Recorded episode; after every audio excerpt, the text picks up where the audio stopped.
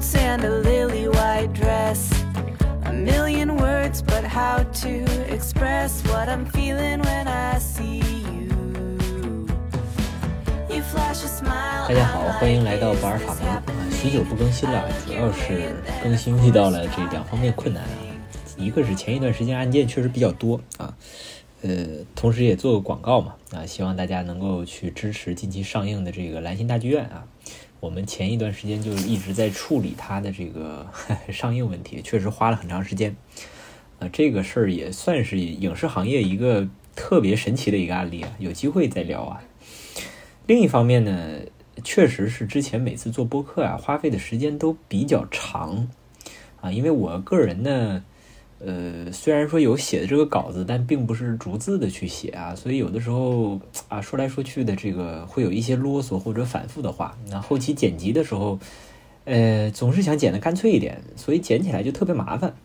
啊。这次呢，我我也是为了效率和这个之后的产出吧，我可能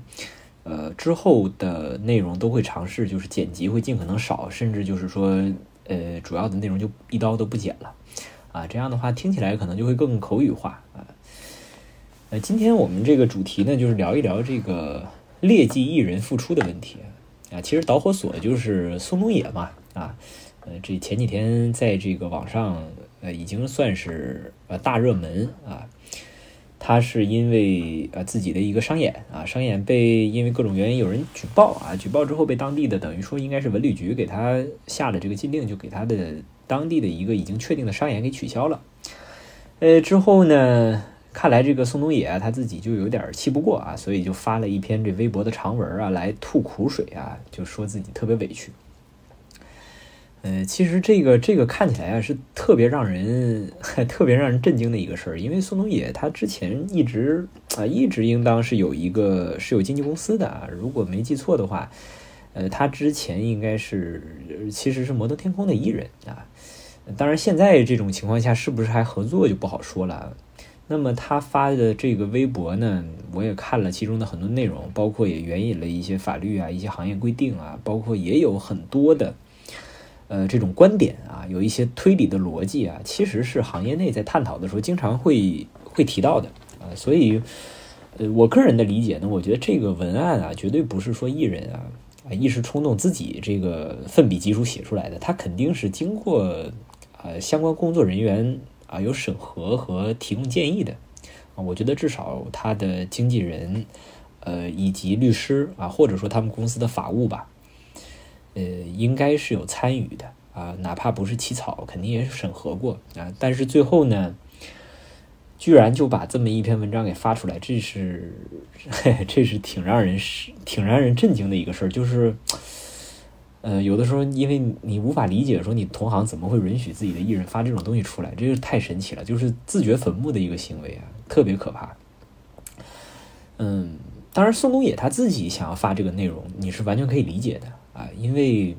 呃，我们说一句比较比较中，就是比较客观的表述啊，就是说文化领域的这些从业者啊，就是一个文化人啊，一个作曲家，一个电影的导演啊。就这帮人的想法啊，总体来讲，他是有一个文化人的心态啊，就是哪怕是比一般的啊，比一般的这种这个高知群体，他可能还要更特一点啊。他们他们是比较有这种文化人的这种这种骄傲啊，你说骄傲也好，说这个啊，就是叫孤傲也好啊，他他是有这种气质啊。大部分的这种啊创作者，他都会有这特，都都有这个特点，嗯。在早年呢，比如放在十几年、二十年前啊，那个时候啊，这种文化人他可能会是作为这种评论家啊，作为这种公知啊，他在网上他是很有、很有、很有受众的，很有公众影响力。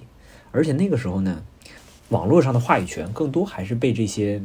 啊头部的这些博主啊和这些各个领域当中的知名的人士所把控。所以那个时候他们讲很多话。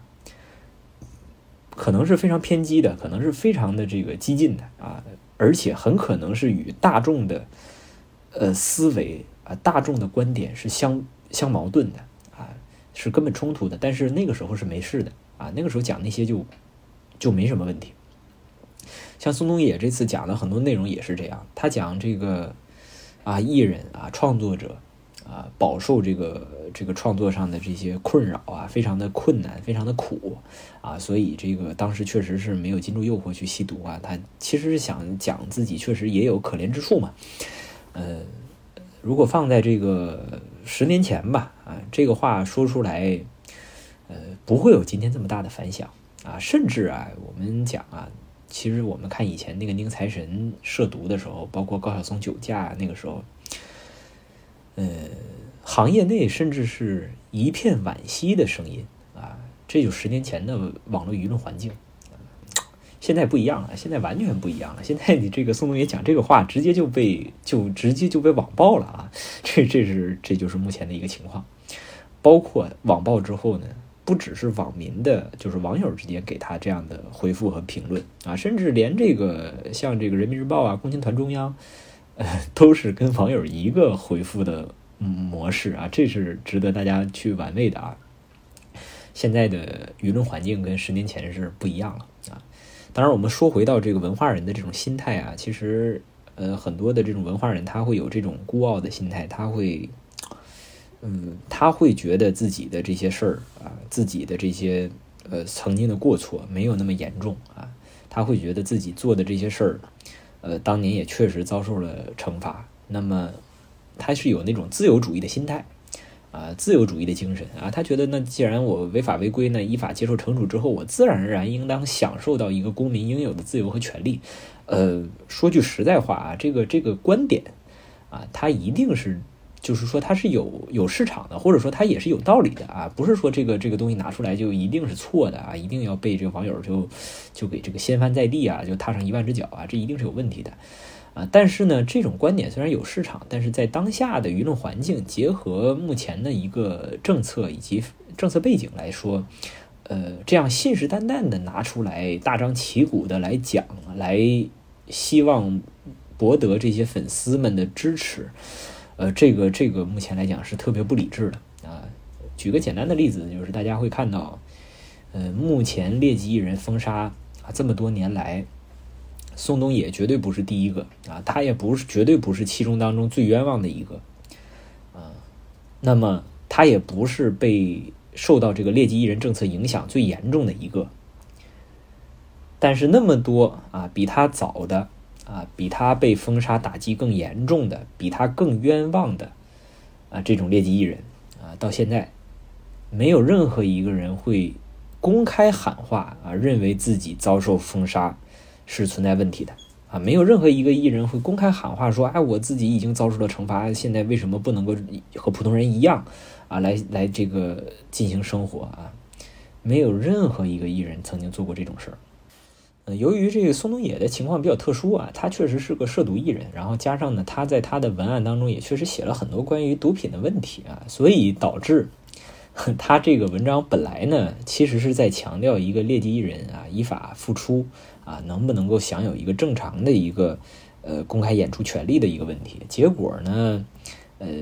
由于他的这文案问题，现在。呃，舆论普遍的都是在在讨论啊，涉毒明星能否复出，然后以至于甚至啊，有很多的这个官方报道，甚至官方媒体都拿出了当年的这些，呃，一些禁毒啊、禁毒缉毒警察呀，或者是相关的这些这个反毒文案啊，把这些东西拿出来，然后来做一个舆论舆论场上的一个冲击啊，嗯，其实是把核心问题给给模糊掉了啊，因为。本身这个事儿说白了，宋冬野能不能复出和这个就是我们客观讲啊，他和这缉毒的问题、缉毒警察的问题，他他没有逻辑上的必然联系啊。这个这我们有一说一啊，他其实没什么关系。所以现在这个媒体整个在这个问题上去纠缠，讲了很多，我们只能说他确实有非常正面的宣传意义。但是呢，呃，从理论上来讲，它其实是两个事儿。呃，归根结底，其实宋冬野这件事儿，他提出来的一个啊非常重要的疑问。啊，就是如果说广电总局以及这个文旅部，那么依照相关的这个他们的政策要求啊，把劣迹艺人进行了封杀，那么这个封杀之后，他到底有没有明确的期限的要求？如果期限过了啊，如果相关的艺人也已经依照法律规定和治安管理处罚法，他接受了相关处罚之后，这个艺人是否还要受到其他的约束和限制？这个问题在业内一直是一个，就是说啊，大家都都觉得啊，都懂，都想讨论，但是从来都没办法被正式讨论的问题啊。所以今天可能提出这个问题的是宋冬野，其实实际上面对这个问题的明星很多呀，对吧？他们不是说都是涉毒明星啊，比如说现在大家看这个，有很多明星都在啊，就是曾经的啊明星，然后出现了一些违法犯罪问题，甚至是一些道德问题。啊，比如范冰冰啊，偷税漏税啊，这个吴秀波对吧？这是出轨，呃，翟天临学术造假造假啊，这种都是一些，嗯，他们不是说都是这种典型的涉毒艺人，他是有各种各样的问题，有违法犯罪的，也有这种甚至是私德的问题。那么他们出事了之后呢，当然都是无一例外都被封杀。那么之后这个封杀的期限其实是没有一个明确规定的。以至于现在大多数艺人的选择呢，就是在复出的边缘啊，反复试探。这大家看，这范冰冰是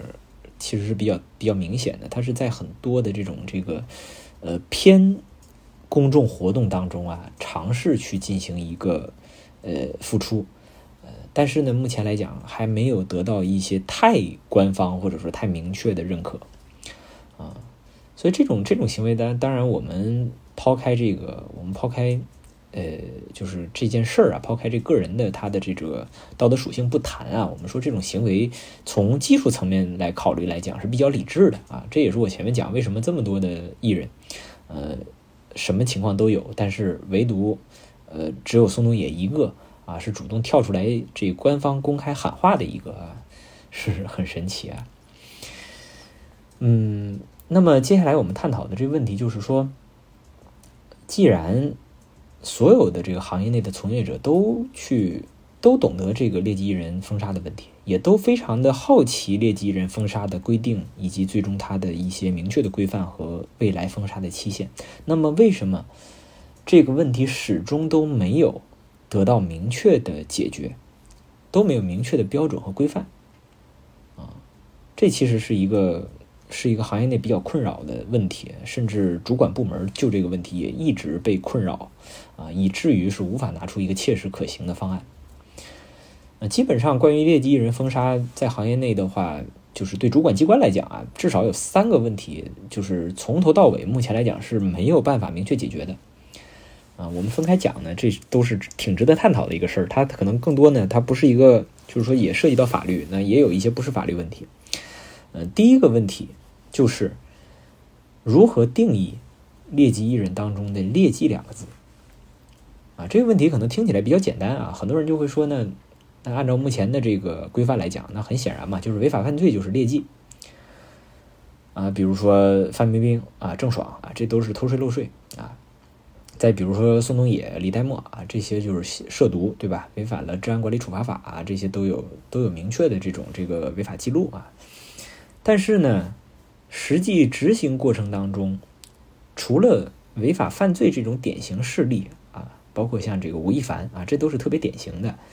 可是除掉违法犯罪事例以外啊，举例来说，如果涉及到啊出轨、性骚扰、学术造假啊，那么这些情况按照目前的行业内规范来讲，也可以作为封杀的理由。呃，这个前面我们也提到，比如说吴秀波啊，比如翟天临啊，他们两个是典型的，他们其实没有任何的这个违法违规的记录啊，其实没有的。呃，虽然吴秀波当时那个事儿啊，确实涉及到了刑法，但是这个是他是确实他是成功把对方给送进去了啊，对方那个判案是没有问题的啊，最终也没有说因为他其实就是对方被判敲诈勒索，然后最后认为吴秀波是个诬告，并没有这个事儿。啊，也就是说，在法律层面上，吴秀波这边，他他客观上来讲，他还没有出问题，啊，当然确实是由于社会影响力啊。那么再进一步来说，哪怕是没有这种典型的这些问题，啊，但是只要你作为一个艺人，那么你的个人德行啊存在一些瑕疵，如果说影响力非常大。那么同样也可能会构成劣迹艺人当中的劣迹情况，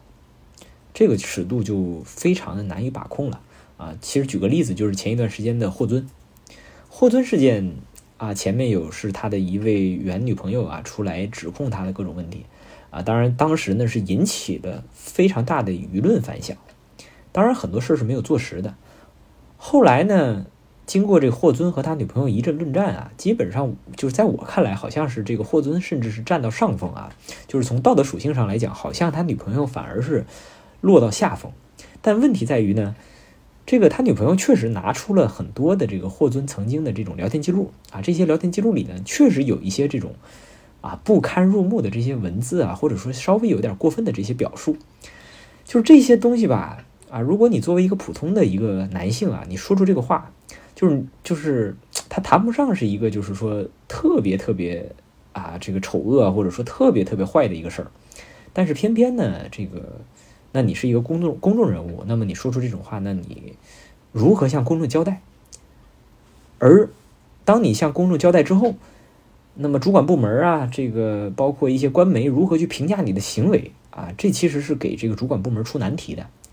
啊。当然好在呢，最终霍尊是主动退圈了啊，否则呀，这如何处理他这个问题？那这又是给主管部门出了一道难题，非常困难。因为如果大家要想，如果说霍尊并没有啊，主动退圈，而是事件的不断发酵啊，后续呢啊，官媒跟进，然后最终主管部门就面临一个选择题，就是你到底是封还是不封啊？这个事儿从两方面来说，不管怎么做都很麻烦。如果说不封呢，你这无法去给出一个官方的交代啊；如果你封了呢，你后面面对以后的事件你就很难处理。那么，因为大家大家想，这个明星啊，他不是圣人啊，他在一些个人的这种。私下的这种聊天记录当中，聊天群里面啊，一些个人对话当中，难免会说出一些过界的话。那如果说这个话拿出来啊，不管说是有没有经过当事人的认可，呃，然后当时这是一个什么语境，那只要拿出来确认是真实的，然后就能起到对于一个明星这封杀的作用。那这这个这个娱乐圈也有点太可怕了，对吧？这是有点文字狱了，是吧？总而言之吧，啊，判断劣迹的这种标准和框架啊，其实它是一种，呃，跟法律有关，跟道德也相关啊，它可以说是依托于目前现有的法律和道德建立的一套，呃，舆情管控体系啊，它更多因为本身我们要想这个劣迹人封杀，它其实是一个广电系统的文化阵地上的一种争夺啊，所以它本质上又是一个舆情管控的体系。但是呢，它虽然依托于法律和道德，但它又不完全等同于法律和道德啊。它某某种情况下，一个事件它可能是反道德的，但是如果说它反道德的情况比较轻微，而且呢，它的舆论层面的公众影响力很小啊，没有起到这种社会影响啊，那它也反而很难构成一个劣迹艺人的一种考量。但如果说这个事儿本身不大，但是呢，社会影响力很大啊，受到了广泛传播，很多人都知道了。他反而又有可能会导致他被封杀啊，所以他在舆情，所以他虽然是依托法律和道德建立，但是他又和社会影响力有很大关系，所以是呃比较复杂。但是呃，我们只能说综合考虑是综合考虑，每次都能得出各案各判的结论，但是具体的标准和方法论，呃，基本上一直是没有明确规范的。第二点啊，也是我们前面讲到的无法确认的这个问题，就是。关于明星他的劣迹属性，如果依照一个既有的判断程序来讲，到底是谁有权利来确认啊劣迹的存在？而这种确认呢，又应当按照什么程序来进行？啊，其实现在这个问题是最为突出的一个问题，就是大家会关注到很多的这种娱乐媒体啊，他会喜欢讲叫。啊，官方发声啊，官方通报啊，只要是官方通报了，官官媒啊发了文章啊，哪管是哪一家媒体、哪一家机构，哪管是什么效力啊，通通就认为就实锤了啊。就有的时候你看这个娱乐新闻，你也是挺无奈的啊。比如说，有的时候这种，比如啊，很多情况下啊，可能呃一个艺人出现了一些争议，然后呢，呃，可能这个叫人民网啊，它是一家人民网上面可能某一个这个。呃，出现了一篇小文儿，啊，这篇小文儿也写的短小精悍，也没有，并不是他的一个核心的一个编辑出的内容，它可能只是一个小编，呃，相对来讲时效性很强的一个文章，它的内容也并不是完全准确的一个，就并不能说充分代表啊高层的真正的定义啊，因为他可能这个事儿就没有达到高层的这个一个一个审核的一个力度啊。那么这种情况下，只要他一出这个文章，然后很多的媒体就会这个民间媒体、民营媒体就会跟进啊，然后说这个啊实锤了啊，官方通报啊，官方发声啊，官方点名，哎，这一下就把这艺艺人啊就给拍死了啊。它是一个循环逻辑，就是说当有有一家这个。呃，这种小的官媒发生之后，啊，后面就会有大量的民营媒体会不断的跟进。他跟进之后，大家的表述就会让很多民众误认为啊，或者说是模糊的相信是这已经是官方的通报的最终结果，然后进而再跟进发生，最后就形成了一个螺旋啊，最后就把这个艺人给锤死了啊。实际上，可能一开始这只是一个某一位小编辑的，呃，就是说一个很小的行为。啊，因为现在其实大家看新媒体的发展，那呃说是人民日报的文章，那很多时候，比如说人民日报这个新媒体的内容里啊，比如说它的微信公众号里面的内容，其实它的审核强度和它的文章内容，它本身是归到新媒体部门的人去负责，它并不能说像原来的这人民日报里面的官方内容一样，直接代表这个我党的这真实意见啊，它其实没有达到这个效力，包括有的时候有一些。呃，我们讲的一些算是官方背书的协会啊，一些一些一些协会，民这个包括演呃呃各方面吧都有。呃，这个在之前吴亦凡事件里，很多协会都有都曾经有发生。当然，大多数协会呢，他们可能是有一定的，他们是在事态相对明明朗的情况下会发生。但是呢，呃，大家也不能够过分的去相信这些协会的它的发生的一个官方结论的属性。因为现在这整个事儿就是协会，他向上去了解情况，他也不可能说了解到一个相关主管机构、主管部门的一个最终结论，他也更多呢，呃，是一个协会的负责人啊，根据自己的一个认识，然后可能会向上做一个初步的请示，那么确认一下大概的方向之后啊，可能协会就会根据自己的一个想法啊，去拟定一个声明。啊，它并不是代表着这个，并不能说是某个协会一发生啊，就代又是代表了这个呃各各层机关的一个最终意见啊，其实不是这样的。嗯，举个例子来说呢，就是我们我是亲身亲自亲身经历过这样一个事件，就是其实就是关于这个吴亦凡这个事件啊啊，当然这这确实是呃小宇宙啊啊小宇宙这个平台呢，相对来讲它没有别的平台传播那么广啊，确实听众也不多啊，所以在这上面讲很多。呃，话题其实也就是一听一过啊，大家就是啊一听一过啊，没有必要太去就是说去深究啊，没有必要太深究啊，也不用去说说这个话题到底是啊当年是怎么回事，或者这个我觉得没必要。呃，我就这么一听一过啊，大家呢呃就当做是一个这个传闻啊，这信不信的都都无所谓啊，其实大概就这么回事儿。呃，当时呢，像吴亦凡这个事件最早的时候呢。呃，它只是一个警方通报的一个事件。当时朝阳朝阳警局它是立案调查嘛，立案调查，后来呢做这个刑拘啊，刑事拘留。啊，这个阶段呢，其实这个事件的影响还是仅止于在警察范围内部啊。但是呢，直到他呃吴亦凡的这个批准逮捕啊，这个事件是一个重要事件，就是他批准逮捕这件事，呃，是经过。呃，是由这个北京市政法委啊直接牵头啊，然后相当于是做了一个这个各方的一个会晤啊。那么首先是这个呃政法机关内部啊，就这个批捕事件做了一个紧急的沟通啊。其次呢，就是沟通确认批捕之后呢，就立刻组织了呃北京市的全部的这种这个包括像广电系统啊，包括这行业协会啊，包括文旅啊文旅部门。啊，它是组织了这种全部的这种文化宣传领域的这些相关机构和部门呢，做了一个通气会啊，就是在批捕的前一天吧啊，那么就这整个事儿做了一个通报，同时呢是明确要求各方要统一后续的呃对外公开的一个口径，嗯，但是从这个事儿大家是能看能感受到，就是说呃真正啊，相当于是说有。北京市这样一个就是政法政法系统这样一个级别，去对于单个事件做出最终的定性啊，最终的一个就是说对外发生的统一口径，这个时间节点其实比较靠后啊，因为大家要想那个时候就是吴亦凡批捕的时候，其实是相比于呃前面啊吴亦凡被这个出现这个争议啊舆论争议到啊被这个刑事拘捕啊到中间这个新闻不断发酵。啊，其实这个时间啊，他最终批准逮捕这个时间，相比于一开始舆情的出现，它是有一个漫长的过程啊，就是啊，毕竟遇到这种事儿啊，这个正常的政府机构，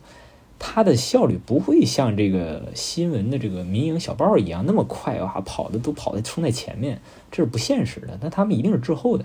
啊。所以说回到这个话题，就是当一个艺人他出现了这种争议性的行为的情况下。由谁来决定或者说确认啊，他的劣迹是否属于目前呃应当予以封杀的这种劣迹范围啊？该确认程序到底是什么样的程序？实际上，我们目前国家对于这个呃不同的啊这种公众人物的对外演出，或者是呃平台上的这种公共发声，它其实是在不同渠道当中是分别由不同的主管部门来管控。比如说你在。各地的一个现场演出啊，现场的演出，像松东野这次设计的，它主要是归到文旅部去管啊。那么，如果是在广电系统上，比如说电视台啊，在这个电视综艺上去发声，这个是归到广电系统去管。那如果你是在呃出演这个电影啊，如何去在这个电影院播映啊，这种又是归到电影局去管啊。当然，这个电影局再向上就归到中宣部嘛啊。所以实际上，在这个部分里。啊，包括我们再再再具体来说啊，就是这是一个比较少的、比较小的渠道。就是说，如果像以前，啊还比较多啊，就是这个这个艺人他如果是做自己的 MV 或者是做自己的这个专辑、自己的电影 DVD，他还会做做到这个音像出版啊，他会有一个实体的这样一个拷贝卖出来啊。那么这种情况又会涉及到一个国家新闻出版署啊，呃，所以整个等于说你这个从行政管控上，它其实是多个行政机构在分管不同的。呃，这种呃，这个所谓的这个宣发渠道啊，而这种情况下，你又不可能说有一个机构啊，它去统括性的去啊协调各个部委机关来完成对同一个艺人的封杀，这个呃没有这项程序啊，它，所以目前都是各个机构自己做自己的啊，同时呢，各个机构也会相互的观望啊。那么，进而就会产生一些一些小的这种这个无法同步的部分，比如说像宋冬野这种情况，就是说啊，广电系统可能对于涉毒艺人是一个封杀的状态，但是，呃，你你能不能够说在各地的这种演出申报当中，都对于这个涉毒艺人完全封杀、完全封禁，不允许他进行任何的公开演出？这一点呢，文旅部门啊，各地的文旅局他的态度是不一致的。啊，是不一致的，这也是为什么说宋冬野他有一些演出还是正常进行，但是有一些演出可能就就会受举报之后，可能相关部门重视一下，可能就取消了，啊，是这样一个逻辑。但无论怎么去解释，在目前的框架之下，各个机构啊，各个主管部门都只能是基于自己内部的一个行政指令、一个行政政策来退，来在自己内部的渠道当中，对于这个艺人进行一定的这种所谓的封杀或者说是出境的限制。但是在普遍的立法层面上，其实是没有这一块规定的，啊，而再进一步来说，每一个机构在做这样一个内部的确认流程的过程当中，啊，一个是我们前面讲本身它的确认标准就存在一个巨大的疑问，另外一个问题就是，一个机构在确认这项事实情况以及对事实情况进行一个确认的。并且得到最终结论，对艺人进行处罚的这样一个过程当中，他有没有一个明确的调查的程序？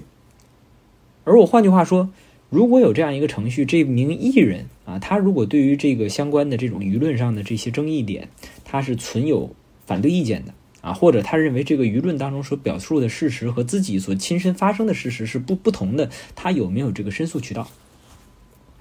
嗯，典型的例子就是这个。近期的这个霍尊和陈露的事件，其实前期啊，他发生的这个重大的争议和舆情事件之后，是陈露单方面的曝光了与霍尊大量的这种这个所谓的瓜嘛，对吧？那么曝光之后，这一部分内容自然而然会形成一个对霍尊的不利影响。那么有关部门他也会基于这些内容对霍尊进行一个定性的判断。但是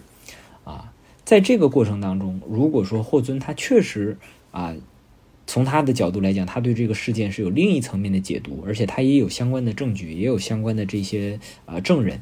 那么他能不能够有一个明确的渠道去向有关部门进行反馈？啊，这个实际上目前来讲是没有这个渠道的，以至于以至于 我们可以看到，现在基本上涉及到明星的这样一个事件，那么有两类，要么就是像这个，如果是这名艺人带有官方背景啊，比如说啊，典型的像那个呃朱军案啊，朱军性侵这件案子里面，基本朱军就是被禁言了啊，他不得发出任何声响啊，相当于是有国家机关替你背书。那么显然也就是说，呃，从这个国家层面上啊，那么你的单位啊。向你承诺，并且保障了你的之后的这些安排，但是同时要求你个人必须要为为组织为这个相应问题做出牺牲，那么你也不得去发表任何声音，啊，这种是一类；还有一类就是这种就相当于放弃了舆论阵地的啊，还有一类呢，就是像霍尊这一类，就是说不能放弃舆论阵地，那么就从舆论上去和对方进行一个碰撞啊，进行一个撕咬啊，最终看能不能够获胜。呃，无论从哪一种方式来讲，可以说。呃，至少我们从目前的这种形式上来看，肯定是有问题的啊，肯定是有问题的。当然了，目前有一些行业机构呢，在想办法尝试去弥补这个空档啊。我记得如果没记错的话，是那个呃，这个应该是这个演艺管理协会啊，他们是出台了一个这个一个简单的一个程序规定啊，就是说关于呃艺人现场演出的这个问题啊，那么他们有一个三年的一个限制期，然后同时呢，关于艺人复出呢。还有这个艺人的这个封禁问题，它可以有一个明确的叫申诉程序啊。当然，呃，现实当中这件事儿到底能不能够落实啊，能不能够有执行的余地啊？其实我个人是比较悲观的啊，因为呃，它只是说看起来有这么一个程序，但是本身它也不是一个机构啊，它是只是一个协会啊，对这件事儿啊，行使一定的这种这个行业协会的监督管理的。监督自律的这样一个权限，它并不是一个直接的主管机构啊，它甚至都不是各地的文旅局啊，所以这个效率上来讲，它其实是有问题的啊。当然，呃，总算是一个好的尝试。第三个比较大的问题啊，其实是一个核心问题，也是一个在目前其实法律界对此是争议很很大、争议非常大的一个问题，就是宋冬野所提出的这个问题。而我承认，我曾经是一个劣迹艺人，我也遭受了相关的司法处罚。对我所进行的这种封杀、封禁啊、演出的限制这些处理，它具体的封杀范围以及它未来的封杀期限到底是什么？啊，现在我们看到那个前一段时间，这个就是宋冬野他发文之后，有很多的网友在下面怼他，甚至有一些怼的这个观点啊，被被广为流传啊，大家都觉得怼的特别有道理啊。比如说，就说啊，宋冬野说。呃，这我也是有劳动权啊，对吧？那封杀我，我也要想办法要生活呀，我也要维持自己的正常的生计啊，不能说因为我吸过毒，所以以后不让我回归社会啊。他讲了一大堆，啊，结果就有有网友就说说啊，是我们只是说啊，封杀你，只是说限制了你的啊，禁止你再次成为公众人物，但是我没有影响你的正常生活呀，啊，你还是可以去工厂拧螺丝钉啊，为什么你不去呢？为什么你非要去唱歌呢？啊，就提出这样的观点啊，这个观点啊，呃，如果说是站在网友这个层面啊，做作为一个喷子逻辑是没问题，但是，呃，我们真正啊，就把它落实在这个，如果是但凡我们还有一点这个啊法治精神来探讨这个问题，我们就知道这种说法是不对的啊。什么情况下你可以禁止一个人啊？什么叫做禁止一个人成为公众人物？简单来说。我们要禁止宋冬野在公共场合进行他个人的演唱会。我禁止他在公共场合唱歌，是不是也禁止了他在公共场合发表公开的演讲啊？发表了公开言论。我如果禁止宋冬野发布新的个人专辑啊，发布新的音乐作品，那么是不是也相当于是禁止他出版发行他的新的文章和？新的作品，我换句话说，当你去禁止一个特定的人物成为公众人物的时候，实际上你其实是在限制这个公民的言论自由啊，这个是很很容易理解的。就是，就当你当你限制他公开发声的时候，其实你就是在剥夺他的政治权利。那么，如果说我们是确实是在剥夺他的政治权利的情况下，啊，也达成了这样一个结果，啊，那么第一个问题就是说，剥夺政治权利是不是有经过这样一个依法剥夺政治权利的过程？其次就是说，即使是依法剥夺政治权利，那是不是应该有一个明确的剥夺政治权利的期限？我们经常看到，就是说大家看那个就是死刑犯的这个判决啊，里面一般都是连着两句啊，一个是判处死刑，另外一个就是说剥夺政治权利终身啊，这是要接连着两句。为什么呢？就是说，因为有的时候这个死刑犯本身啊，其实他他这个这个大家可以关注啊。我我最开始在学法律的时候，我也不是特别了解啊。我其实就这个问题，我至今没有做过太深刻的研究。但是至少呢，呃，我是曾经看过这个罗翔啊，他就这个问题还是专门做了一个解释。他说啊，为什么非要去就死刑犯都已经要执行了，他要去剥夺他政治权利终身？他专门提到的一个问题就是说，有一些死刑犯啊，他们在执行之前，因为还有一段时间啊。他们就有一个想法，就他要写书出版发行，啊，他要写一个自己的这个叫叫自传，然后要求发行，要求出版，啊，甚至就会有一个，就比如说一个连环杀人犯，他可能临死前他就写一个，把自己塑造成一个光辉伟岸的英雄形象，然后写一本自己的这个自传，然后要求要出版，而理论上，那么这就是一个公民的正常的一个公民权利，这是言论自由的一部分嘛，但是，啊，显然。这样一种行为是不应当被同意和允许的，所以啊，为了避免类似情况发生，那么在判处死刑同时，通常都剥夺了啊个人的这个完整的政治权利，因此相应的他再要求去行使他个人的这种言论自由，行使这种出版发行权利啊，那么自然而然就可以不予执行啊，他是有这样一个连带下来。但是我换到劣迹艺人这里面的例子，比如说一个人吸毒了。那么，依照治安管理处罚法该进行相应的这个惩处之后，本身就没有对应着剥夺政治权利的这一条法则呀。你本身他就不应当承担这个法律责任，那么又为什么能够去剥夺他成为重新成为公众人物的权利呢？啊，所以这一条目前来讲是一个是一个非常大的一个问题啊，是一个非常大的问题。他现在虽然说目前不管是官媒也好，还是呃，这个主管机关啊，对这个事情的口径保持的是一致的，但是，呃，现实当中是存在问题的。而且大家一定要注意啊，比如说广电广电系统现在对于涉毒艺人还是一个明确的一个封禁状态，但是，比如宋冬野他现在的一个商演情况，目前文旅各地的文旅局对于宋冬野的演出也只是什么呢？是接到举报之后啊，对他的演出予以取消。意味着什么？意味着宋冬野现在完全可以以他个人名义去申请进行商业演出，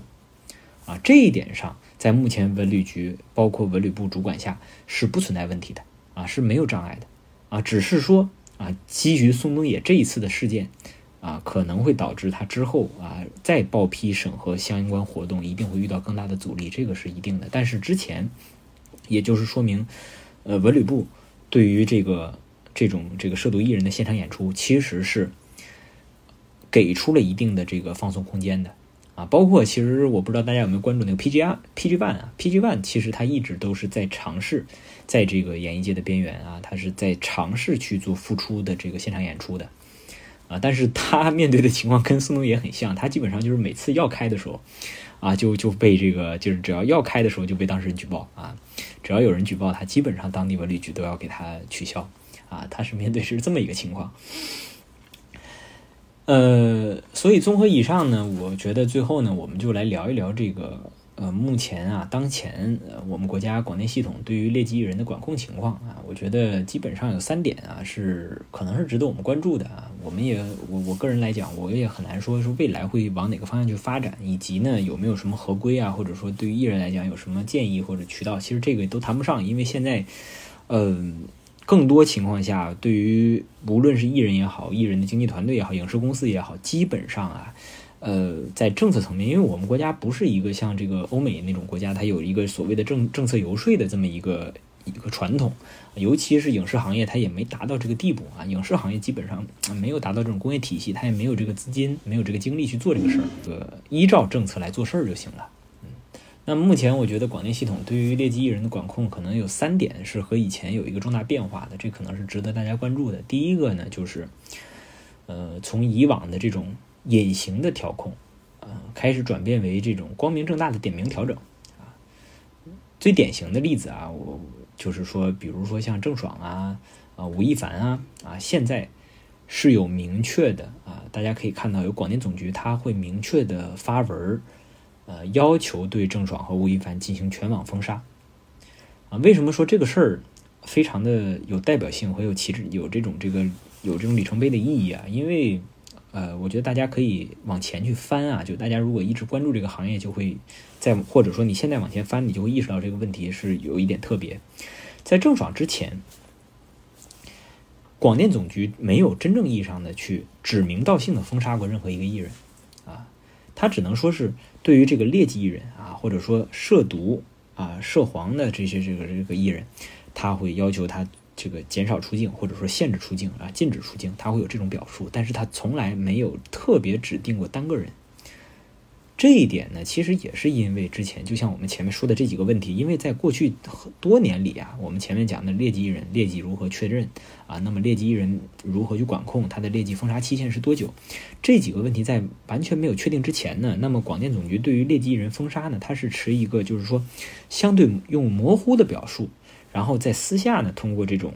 呃，具体的操作手段来指导各个广电广电部门来进行办理，但是呢，他无法去给出一个官方的一个法律性文件来做出自己的决定。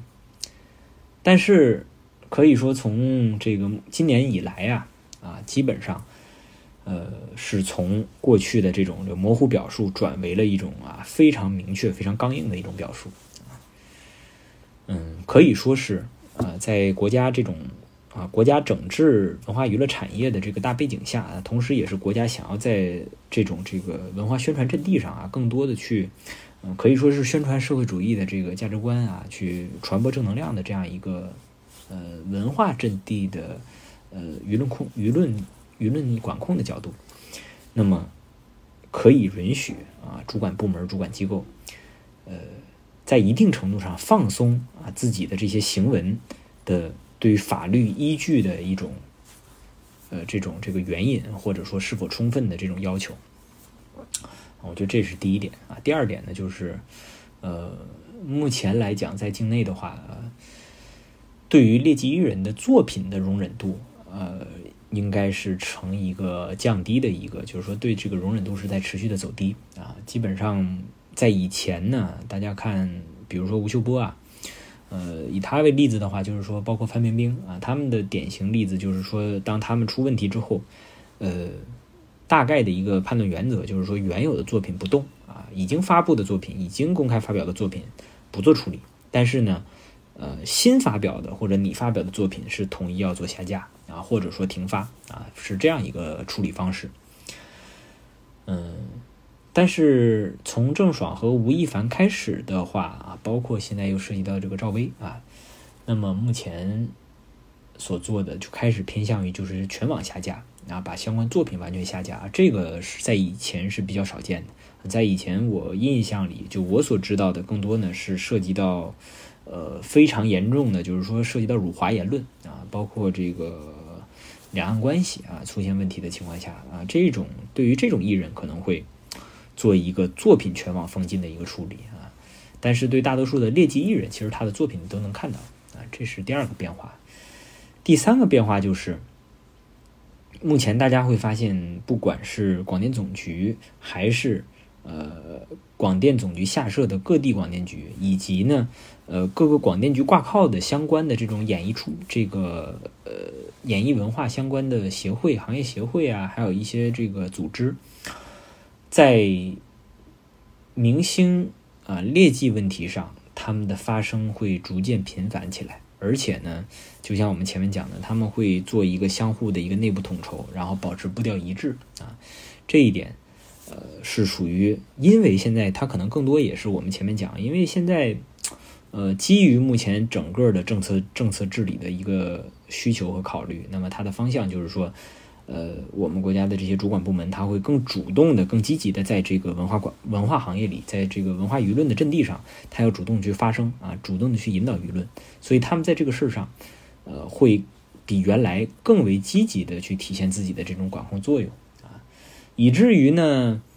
呃，可以说，啊，一旦一个艺人被这个，一旦一个艺人他出现了这个劣迹，被在社会当中被快速的放大，那么，呃，很可能会啊，很快的。面临主管部门的一个直接的定性判断，啊，这个可能会对未来的很多的经纪公司，呃，和公关团队，包括律师团队处理呃艺人的这种呃这种这个合规风险吧，啊，相当于会提出一个新的一个指导指导方法，啊，因为就是留给他们去做公关运作、公关处理的这个时间，可以说是越来越小了，至少在眼下，那我个人的建议就是说，如果是从事相关工作的话，啊，那么肯定是啊，就在眼下，基本上是一个我个人理解啊，是可能是一个就是说，尽可能是花钱买平安的一个状态。啊啊，就是只要能够尽可能把事件的影响力压小，那我相信经过，呃，包括前面出现的这个吴亦凡啊、霍尊的事件，其实未来对于艺人的公关团队来讲，啊，可以说不像以前了。以前还会有一个就是说用一些公关手段啊，在新闻舆论上去想办法为自己证明，来压掉这个负面舆情啊，通过这种操作的方式来换取一个最终比较好的结果。呃，在至少在现在的这个当下以及未来的一到两年之内吧，我觉得这种操作方式，呃，可能会陆续的会被公关的团队或者说这个艺人经纪团队所放弃啊，因为这种方式基本上操作风险太大了，而且一旦啊一旦这个舆情上升，基本上它是个不可控的啊不可逆的一个状态，而且一旦被这个官媒通报，呃，基本这个事儿也就算是一锤定音了啊，哎。只能说这个国内啊，呃，文娱领域的这种舆情管控，肯定在未来会是一个越来越清朗的一个状态啊，确实是会越来越清朗。当然，最终啊，能不能够形成一个比较明确的一个规范，能不能够形成一个能够让行业内啊，无论是从业者，还是说我们这些这个就是法律法律从业者啊，还是说这个观众啊，能够把各方的意见呢，真的能够协调起来啊，能够让。呃，大家能够对这个东西有一个相对来讲相对比较统一而且比较稳定的认知啊，我觉得这个可能还是，呃，在未来的这个行业管控当中，可能还是任重道远吧。好，今天这一期节目，呃，算是比可能聊的会比较啰嗦啊，但是呢，呃，确实是我个人啊，就这个问题，其实是长久之下会有很多的思考，而且呢，在这个行业里，我们遇到的这种案例也比较多。啊，算是分享了一些我个人的一些见闻吧，啊，希望这个 希望大家听起来会觉得有有趣吧，不会觉得太枯燥。呃，当然想听什么，后续也可以向我这个来发私信或者是以留言的形式啊。那我们下期再见。